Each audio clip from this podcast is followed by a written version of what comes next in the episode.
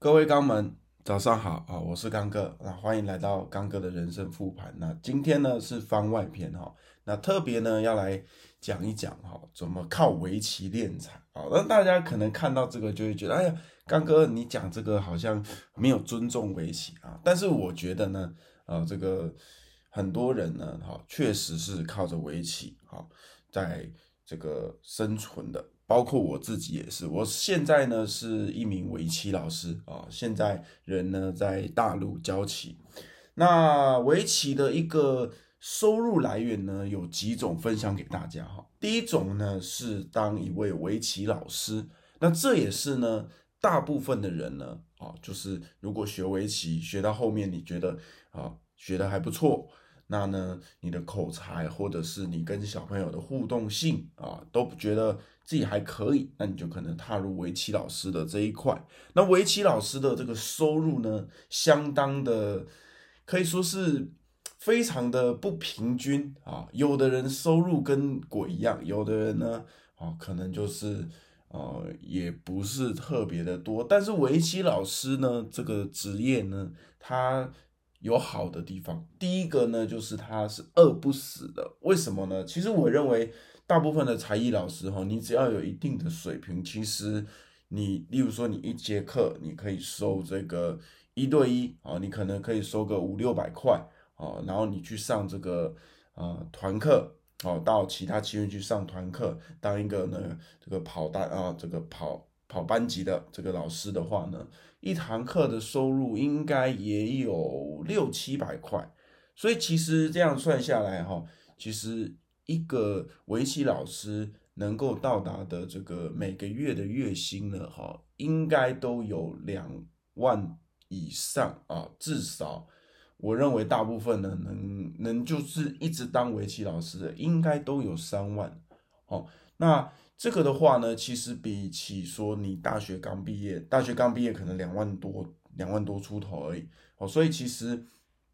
很多像我自己刚，哦，这个就是从大学出来工作的时候呢，哦，也是觉得哎，围棋挺好赚的，但是呢，因为呢，我大学是读这种像是这种。啊，电机啊，哈，通讯这样子的一个科系，所以其实我会看到我的朋友啊，那有很多都上台积电呐、联发科啊，好，那这个时候如果你是月薪呢两三万，哈，更甚至你是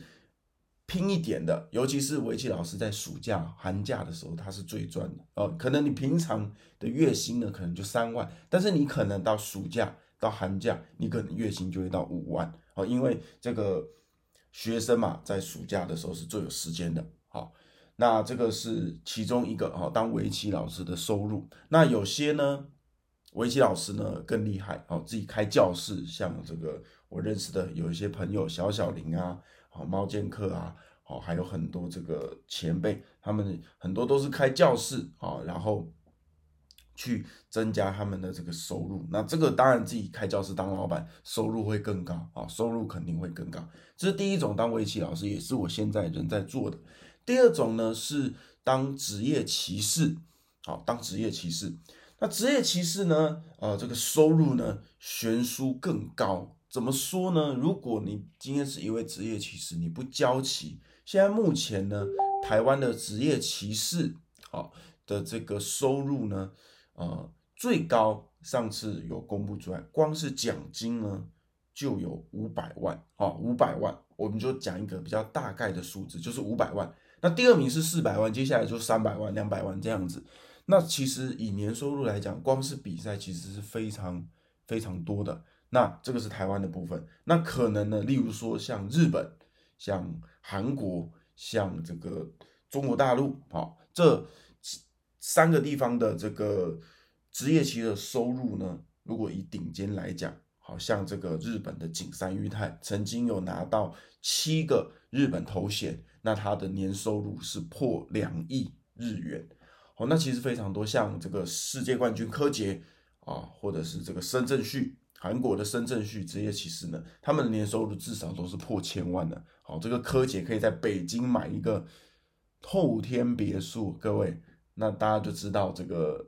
这个专业棋手年收入是非常高的，哎，那有人会说，那大家都去冲去当专业棋手就好啦。那为什么我们要当围棋老师，对不对？那首先呢，当专业棋手啊，没有那么简单，必须经过考试，而且呢，每个国家的这个年龄的这个限制又不一样，有的二十岁，有的二十五岁。好，所以如果你超过一定的年龄的话，你是无法考职业棋士的。好，那更甚至呢，这个职业骑士啊，他的收入排行也有非常大的悬殊。我们刚才讲的台湾，以台湾为例。第一名的这个职业骑士呢，年收入可以五百万，好不加上他其他的什么东西。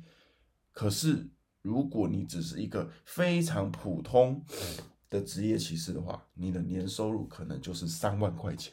好，大家听到这个会觉得年收入三万块钱，刚哥你是骗我们这些肛门吗？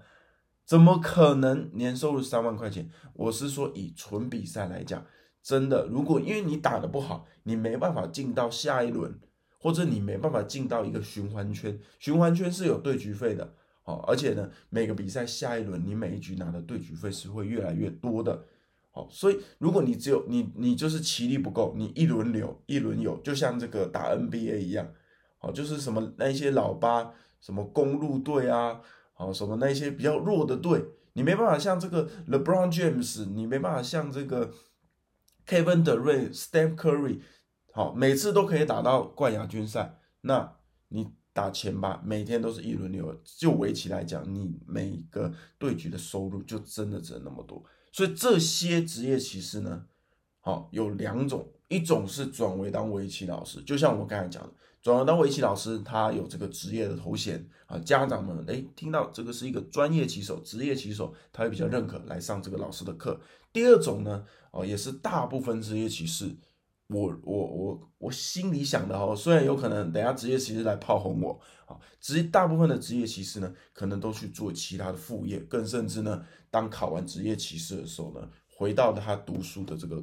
读书的这个位置，好，因为其实能考上职业骑士的人呢，都相当的聪明，所以呢，回到这个读书呢，很多都当医生啊，或做副业啊，好，然后呢。这个赚的钱反而比这个围棋老师还要来得多，好，那所以呢，这个围棋啊，怎么赚钱，怎么练财呢？大概主要是这两种形式。那当然呢，这个台湾围棋啊，好有几个人呢是比较牛逼的啊，比较变态的，像例如说像小小林啊，哦，他可以透这个透过 YouTube，然后去每个月呢有额外的收入，但他非常辛苦，他们几乎哦每个礼拜都两三个影片。而且他是做了五六年了，所以其实以这样子来看的话，这个收入的花费的时间成本其实有一点不成比例。但是我也问过他，他说他是兴趣而做的，所以这个就完全没有关。他并不是因为赚钱所以去做 YouTube 这种东西。那像刚哥以前呢做直播啊，这个比较好的时候呢，会有一堆干爹啊来赞助我啊，每次赞助呢五百一千啊，还有这个香港的。啊，香港的一个干爹来赞助我啊，那这个收入其实微乎其微啦，啊，微乎其微啊。大部分呢，围棋老师练财就是这个当围棋老师，或是当专业棋手。那第三种呢，那其实呢还有第三种呢，透过围棋来练财的，其实就是把围棋所学的一些观念，还有一些道理啊，这个舍小就大，其实就是围棋的道理，声东击西啊，还有这个能够训练你的平常心。哦，其实很多呢，这个职业骑士呢，啊，他们其实会打这个德州扑克，或者是做这个股票期货、虚拟币。那为什么呢？因为他下棋常常输嘛，要调试心理嘛。那你玩股票、玩期货、玩这个德州扑克，是不是会输钱？那如何调试心理？其实在围棋的这个帮助是非常大。好，所以有人举例了这个三个。好，围棋如何练财？哈，如果呢你想踏入这个围棋这个领域呢，啊，也欢迎呢来找刚哥。好，那我也会教你说，这围棋该如何练财？哈，我也是曾经的围棋练财大师啊。好，OK，那呢，希望呢这次的这个番外篇你会喜欢哈。我们偶尔呢，除了叶刚呃刚哥的这一个呃故事以外呢，我们还会讲一些关于围棋的啊领域的一些其他东西。好，各位钢门们，我们下一集见，拜拜。